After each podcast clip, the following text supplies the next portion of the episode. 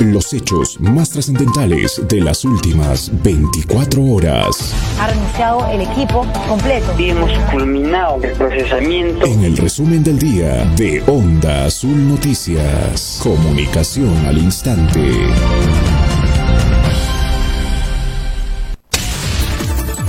En Sandia, deslizamiento de tierras deja incomunicados a centros poblados de Alto Inambari. En Juliaca, luego de caer del cuarto piso de un hospedaje, adolescente se recupera en el hospital Carlos Monge Medrano. Anuncian jornadas de sensibilización para iniciar vacunación a niños de 5 a 11 años en San Román. Instalación de comités de seguridad ciudadana es hasta este lunes 17 de enero. Cuatro provincias de la región aún no instalaron.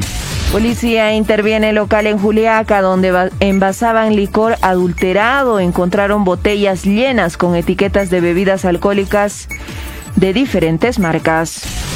A nivel nacional, Comisión Permanente otorga 15 días para investigar denuncia contra Manuel Merino, también contra el ex juez supremo César Inostroza y el ex ministro de Defensa Walter Ayala. Adolescente peruana de 13 años desaparecida en Atevitarte desde diciembre fue hallada en Chile.